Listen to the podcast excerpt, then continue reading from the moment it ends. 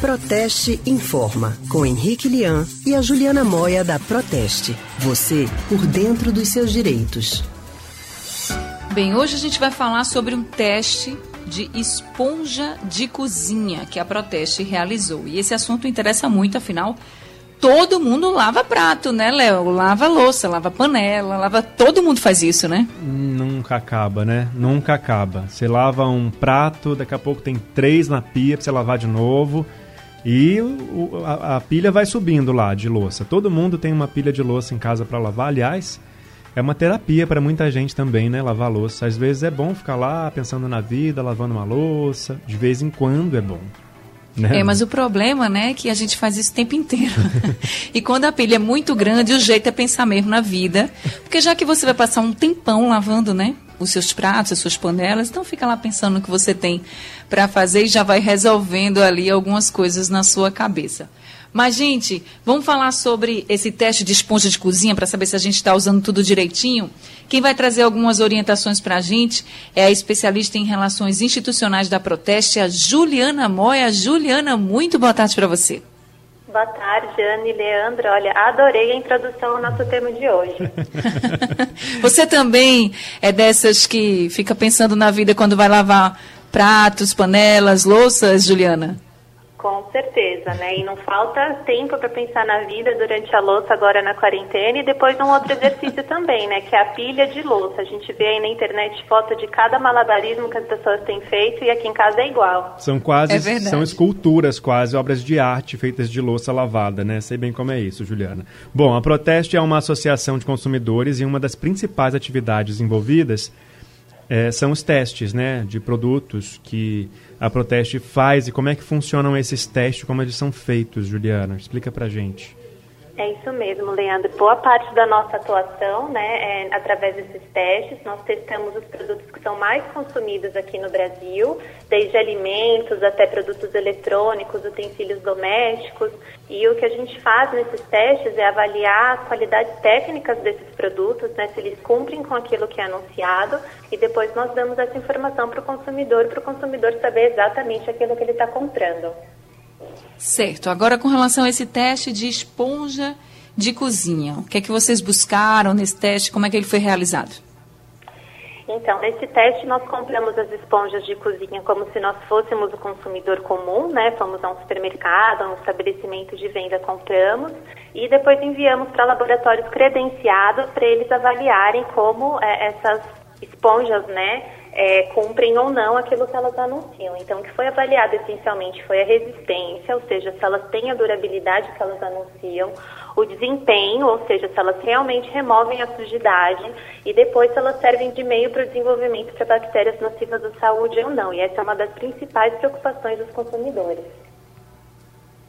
E aí, qual, qual foi a conclusão que vocês chegaram? O que, que uma esponja precisa ter para ela estar de acordo com o teste de qualidade?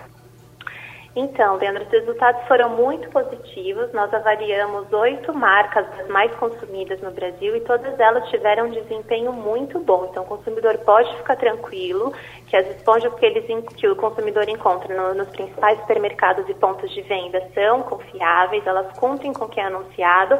E a melhor notícia ainda é que todas elas têm bactericida, que é aquela substância que vai matar as bactérias e outros micro-organismos que possam ser nocivos à nossa saúde. Agora a gente sabe, Juliana, que é preciso higienizar também as esponjas, né? Então, até tem gente que coloca a esponja no micro-ondas para higienização, para limpeza dessa esponja. Isso realmente funciona? Funciona assim, Anny. O nosso teste mostrou que isso funciona e que a higienização deve ser feita uma vez por semana. Então, quem tem micro-ondas em casa deve envolver, embrulhar né, a esponja ainda um pouquinho molhada em papel toalha e levar o micro-ondas entre 1 a 2 minutos e aí ela já está prontinha para o novo uso.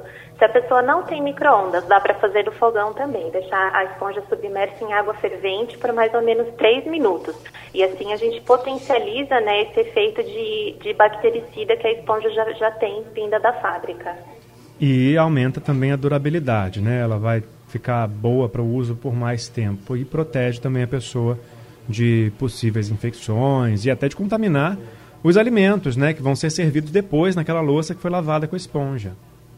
Isso mesmo, é a grande preocupação, né? A gente não pode deixar que a esponja tenha ali substâncias que façam mal à nossa saúde. Então, essa higienização uma vez por semana é muito importante.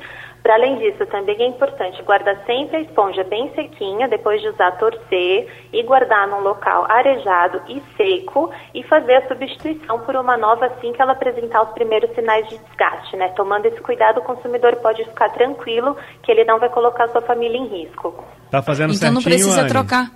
Eu já ia perguntar agora o seguinte, então não precisa trocar toda semana não, né? Ah, Não, a gente já viu alguns anúncios, principalmente em propaganda, né, recomendando a troca todas as semanas ou a cada 15 dias. Isso vai depender, na verdade, de por quanto tempo ou com qual intensidade o consumidor usa. Então, ela começou a desbotar ou a soltar a parte verde da parte amarela, apresentou qualquer outro sinal de desgaste, vale a pena fazer a substituição. Agora, todo mundo está lavando mais louça durante a quarentena, né, então, com certeza, em algumas casas, essa substituição tem acontecido todas as semanas, sim. É verdade. Bem, Leandro me perguntou se eu estava fazendo tudo certo. O que eu fazia era colocar água quente na esponja e depois colocar para secar. Mas com essa dica da Juliana, eu vou colocar na panela para ela ferver mesmo.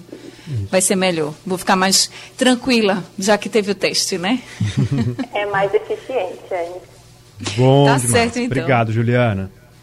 Eu que agradeço a vocês. Até a próxima semana. Obrigada, Juliana. Até semana que vem. A gente acabou de conversar com a especialista em relações institucionais da Proteste, Juliana Moya. Rádio Jornal. Rádio Pernambuco.